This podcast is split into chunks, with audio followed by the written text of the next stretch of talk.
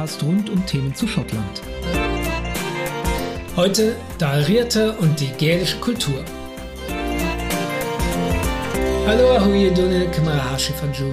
Ich heiße euch recht herzlich willkommen zu einer neuen Folge des MyHighlands.de Podcasts. Das Erbe der Highlands und Islands ist eine Mischung aus nordischen und gälischen Einflüssen. Über den nordischen Teil und die Invasion der Wikinger haben wir bereits in einer anderen Folge auf diesem Kanal gesprochen. Dort haben wir auch erfahren, dass die Nordmänner Gebiete eines existierenden gälischen Reichs übernommen hatten. Wir kennen es heute unter dem Namen Dal Riata. Aber was war dieses Dal Riata eigentlich? Wie formte es sich? Wie verschwand es? Und was blieb davon übrig? Das schauen wir uns heute an. Und dafür beginnen wir bei Null, genauer gesagt im Jahr Null unserer Zeitrechnung. Aber zuerst, wie wissen wir denn, was wir wissen und was wissen wir nicht? Wir reden hier ja über eine Zeit, in der weite Teile der Bevölkerung Europas weder lesen noch schreiben konnte. Außer den Römern. Was wir also ab dem Jahr Null wissen, ist fast nur aus Sicht der Römer erzählt. Und für die waren die Briten natürlich alle irgendwie Barbaren. Das bedeutet auch, dass die so verliehenen Identitäten und Namen von Bevölkerung und Stämmen eine reine Außenansicht ist. Und dazu noch eine entfernte. Denn die Geschichtsschreibung der Römer wurde oft nicht einmal in Britannien gemacht, sondern in Rom zusammengetragen aus Erzählungen und Dokumenten. Als der römische Staat später Britannien verlassen hatte, übernahmen andere die Geschichtsschreibung, etwa die Franken und später auch die Briten selbst. Das Problem, die nicht zeitgenössische Geschichtsschreibung wurde oft zur Herleitung von Herrschaftsansprüchen aktueller Dynastien verbogen und konstruiert und modelliert.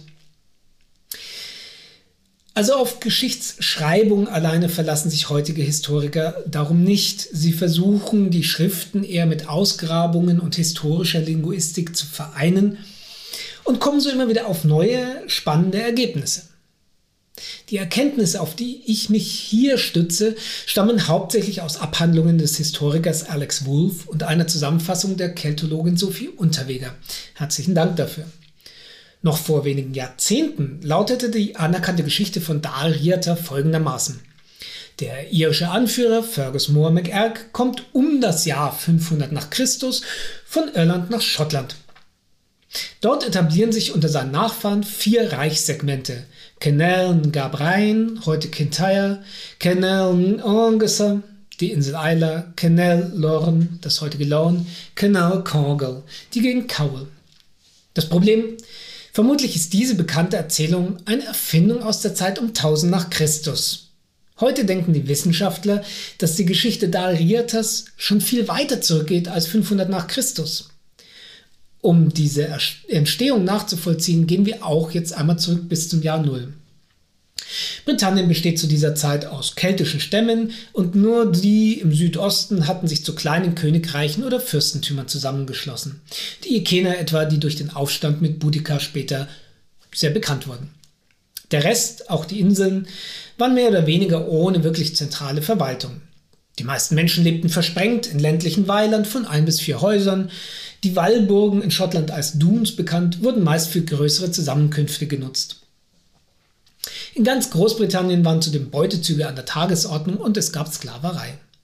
Und dann im Jahr 43 nach Christus kamen die Römer und zwar offiziell auf Einladung. Denn einige dieser kleinen Königreiche riefen die Römer als Schutzmacht gegen verfeindete Stämme. Die Römer griffen freilich gerne ein und die Nachbarn, die kriegerisch waren, wurden damit Gewalt unterworfen. Auf diese Art und Weise gelangten die Römer zwischen den Jahren 79 bis 84 sogar bis nach Schottland hoch. Und hier kamen sie zum ersten Mal in Konflikt mit vereinigten Kaledoniern, nämlich in der Schlacht am Mons Graupius im September 83. Wo dieser Berg liegt, an dem der Kampf stattfand, ist übrigens bis heute nicht ganz geklärt. Sicher ist, die Schlacht endete mit einer krachenden Niederlage für die Kaledoni und es blieben anschließend römische Lager und Befestigungen zurück. Interne Probleme zwangen die Römer jedoch bald wieder zum Rückzug aus dem Norden. Aber das zeigte den Nordstämmen, wie wichtig es war, Menschen zu haben, die mit den Römern auf Augenhöhe verhandeln oder Krieg führen konnten. Kurz Könige. Der Einfluss der Römer war somit auch im Norden zu spüren. Um das Jahr 367 kamen die Römer nicht nur in Britannien schwer unter Druck. Um keine Schwäche zu zeigen, sprachen die Römer damals von einer Barbarenverschwörung. Kennen wir ja, muss immer eine Verschwörung heutzutage dahinter stecken. Die Römer erzählten sich, dass die Franken, die Sachsen, die Pikten, die Scotti und andere sich abgesprochen hätten, um gemeinsam Überfälle an den jeweiligen Grenzen zu unternehmen. Heute denken Historiker, dass das unwahrscheinlich ist. Der Aufwand für die Koordination in einer Zeit wie der damaligen zwischen weit entlegenen Völkern mit anderen Sprachen wäre eine kaum machbare Meisterleistung gewesen. Vermutlich war es eher so, das Römische Reich war bereits schwach, es äh, hat sich auf nähere Konflikte konzentriert und diese Schwäche nutzten die angrenzenden Feinde intuitiv gnadenlos aus. Äh, was hat das jetzt nochmal alles mit Dariata zu tun? Naja, im Zuge dessen wurden in der Geschichtsschreibung eben zwei Major Player von den Römern deutlich erwähnt, die Pikten und die Scotti. Vermutlich war der Name Pikten simpel ein Begriff für nicht unterworfene Briten, während die Briten schon als römisch galten. Diese Völker unterschieden sich im Übrigen auch im Glauben. Die Briten waren mittlerweile christianisiert, die Pikten und die Scotti nicht. Heute scheint es, als wäre Scotti genau der Begriff der Römer für das spätere Volk von Dariata. Hier begegnen sie uns also zum ersten Mal bewusst. 410 gilt als das Ende der römischen Herrschaft in Britannien. Die Schutzmacht zieht ab und lässt die britisch-römischen Bewohner alleine zurück, zusammen mit jeder Menge Konfliktpotenzial machen wir es uns einfach, wir bleiben lieber bei den Scotti. Die Scotti scheinen im Gegensatz zu den Pikten bereits gälische Sprecher gewesen zu sein. Sie haben also eine kuhkeltische Sprache gehabt, Piktisch hingegen ist ja P-keltisch. Und die Scotti waren in jedem Fall geübte Seefahrer. Zur Erinnerung, die klassische Version über Dariata lautet, dass dieses Volk von Irland nach Argyle und in die westlichen Inseln eingewandert ist. Und dabei habe es seine Sprache mitgebracht. Und damit müsste es die dortigen Pikten verdrängt haben. Heute gibt es eben erhebliche Zweifel an dieser Einwanderungstheorie, denn das Meer war weniger eine Sprachbarriere als die Berge der Highlands. Aber die alten Inselsprachen sind auch schle schlecht bis schwer zu erforschen, äh, gerade weil die Wikinger ja da ja alles platt gemacht haben. Also hier müssen andere kulturelle Indizien wie Tonscherben herhalten, aber auch die zeigen, dass der kulturelle Raum über lange Zeit in dieser Gegend gleich war rund um die irische See. Und wenn wir eben in Betracht ziehen, dass die Scotty seetüchtig waren, es ist nicht so weit hergeholt, dass sich hier ein gemeinsamer Sprachraum rund um die irische See gebildet hat. Schließ, schließlich liegen gerade mal 22 Kilometer zwischen Kintyre und Nordirland und das können ja sogar einige schwimmen. Scotty war, wie gesagt, ein Name, der von den Römern vergeben worden war. Ein anderer Name tauchte im 6. Jahrhundert zu diesem Volk auf, Krönie. Das Volk, das da Riata erschuf, war vermutlich ein Teil des Volks der Krönie. Krönie war ein Begriff der Iren und sie lebten auch in Irland und waren vermutlich eben das, was bei den Römern als Sammelbegriff mit Scotty betituliert war. Also Scotty ein externer Begriff, Krönie der interne. So wird plötzlich aus zwei verschiedenen Namen ein und dasselbe Volk. Aber die Interpretation ihrer Herkunft ist heute ein politisches Thema. Waren sie Iren, die nach Schottland kamen? Oder waren die Grüne bzw. Scotti vielleicht Pikten, die nach Irland kamen? Oder gab es gar keine Bewegungen und Wanderungen, sondern alles entwickelte sich jeweils vor Ort, so wie das gerade bei der Sprache ja der Fall war? Je nachdem, wie das heute erklärt wird, werden heute auch bestimmte politische Konstrukte bedient, äh, die Schottland und noch wichtiger Nordirland betreffen. So gibt es zum Beispiel die Idee, dass sich alles vor Ort gebildet hat. Alles war schon immer so, keine Einflüsse von außen und darum ist heute auch alles noch so richtig. Das machen die Briten durchaus gerne mal. Das nennt sich English Anti-Invasionism oder Immobilism. Da wird zum Beispiel auch aus den Sachsen-Coburgs die Winzers gemacht und aus den von Battenbergs die Mountbattens, nur um die deutsche Verbindung hier aufzuheben. War ja immer schon alles so, nichts Deutsches. Und so wollten einige Historiker mit der Idee, Nordirland war schon immer Teil des United Kingdoms punkten. Ja, dieser Immobilism. Das wurde mittlerweile von anderen wieder deutlich zurückgewiesen. Der Forscher Alex Wolff stellt heute diese mutige Theorie auf und ich zitiere auf Englisch. In short, what I am suggesting is that the Irish language was brought to Britain by British people going to Ireland. Put the book down, make yourself a cup of tea and think about it. Wolf geht davon aus, dass die Krönje vermutlich noch reines Britisch sprachen, dann nach Irland gingen, wo sie eine Sprache annahmen, die das heutige Gälisch wurde. Wann genau das geschah, ist allerdings völlig unklar. Wir haben also das Volk der Krönje, die von Britannien nach Irland gewandert sind, dort die irische, also gälische Sprache angenommen haben. Dieses Volk war nun auf beiden Seiten der irischen See ansässig, also im Norden von Irland und im Südwesten von Schottland. In diesem Gebiet der Krönje, also in einem Teil davon, erhob sich Dal Rieta. Dal Rieta erstreckte sich bald von Argyll über die südlichen Hebriden bis nach Antrim in Nordirland. Diese Verbindung manifestierte sich übrigens bis hinein ins 15. Jahrhundert zu den Lord of the Isles. Und dann endlich hurra, die wichtigste belegte historische Person betritt die Geschichte der heilige Kolumba lebte von 521 bis 597. Er etablierte das Kloster von Iona und beginnt die Christianisierung Schottlands. Und noch wichtiger, mit Iona startete die schriftliche Aufzeichnung aus der Mitte von Dalriata. Jetzt wird auch von Dalriata über Dalriata als Dalriata gesprochen. Die kleine Insel Iona hatte dann immense Bedeutung. Sie wurde das Zentrum des Christentums im Norden und von ihm ging die Christianisierung Schottlands aus. Damit verbunden war der Aufstieg Dal Riatas, westlichen Lehren verbunden, sondern auch mit Schlachten. Denn der erfolgreichste König Dal Riatas war Zeitgenosse und Gönner Kolumbas. Eden McGavrin hieß dieser König und er lebte von 574 bis 608. Im Prinzip hat er Folgendes erreicht.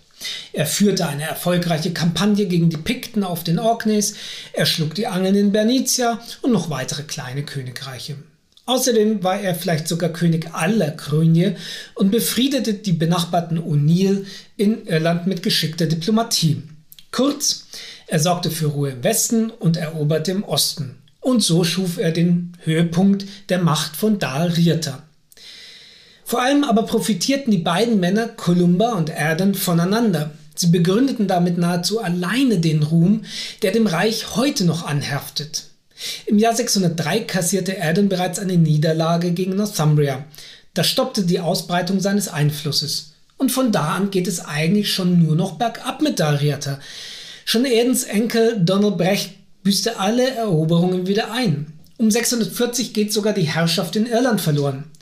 Es folgte irgendwann auch die Trennung der irischen und schottischen Teile. Das passierte irgendwann zwischen 650 und 950. Es ist nicht ganz klar wann. Eventuell war das auch erst unter den Wikingern der Fall. Die politische Bühne im 8. Jahrhundert gehörte jedenfalls den Pikten um Fortriu und nicht Dariata. Und es waren die inneren politischen Probleme der Pikten, die den Fall des Reiches Dariata initiierten. Die Geschichte geht so. Gegner des mächtigen Piktenkönigs Onist hatten sich nach Dariata abgesetzt. Dariata lieferte diese Feinde zwar prompt wieder aus, aber einer entkam nach Irland. Und als dieser Rivale wieder nach Dariata zurückkehrte, gab das Onius den Anlass zur Zerschlagung Dariatas. Er zerstörte Machtzentren wie Dunat und setzte die dortigen Könige gefangen. Die Chroniken nutzten hier selten scharfe Wörter und bezeichneten das Ende im Jahr 741 gar als Vernichtung. Die Ioner-Chroniken wurden zu dieser Zeit nach Irland gerettet und ab 741 war Dariata nur noch ein piktisches Vasallenreich. Dariata Stern war also schnell verglüht, zumindest politisch. Kulturell aber sah es anders aus. Schreiber wie Adornan, ein Nachfolger Kolumbas, pushen Kolumba und damit Dariata immer wieder ins Rampenlicht und sie machen sie posthum berühmt, quasi zur Legende. Im Jahr 839 geht es dann den Pikten und Dariata gemeinsam an den Kragen. Gegen die Wikinger kassierten sie eine krachende Niederlage. Und auch Iona wurde dann komplett aufgegeben. Die Schriften gingen nach Kells in Irland und die Reliquien teilweise nach Dunkeld in Piktland. Damit wäre Dariatas Geschichte eigentlich beendet. Ziemlich unspektakulär, oder? Aber warum hat sich dann überall in den Highlands das Gälische durchgesetzt? Warum sprechen nicht alle Piktisch? Irgendwas muss doch da passiert sein. Die lange erzählte Geschichte lautet so. Nach der Niederlage setzt sich ein neues Geschlecht unter einem König Dalriatas durch.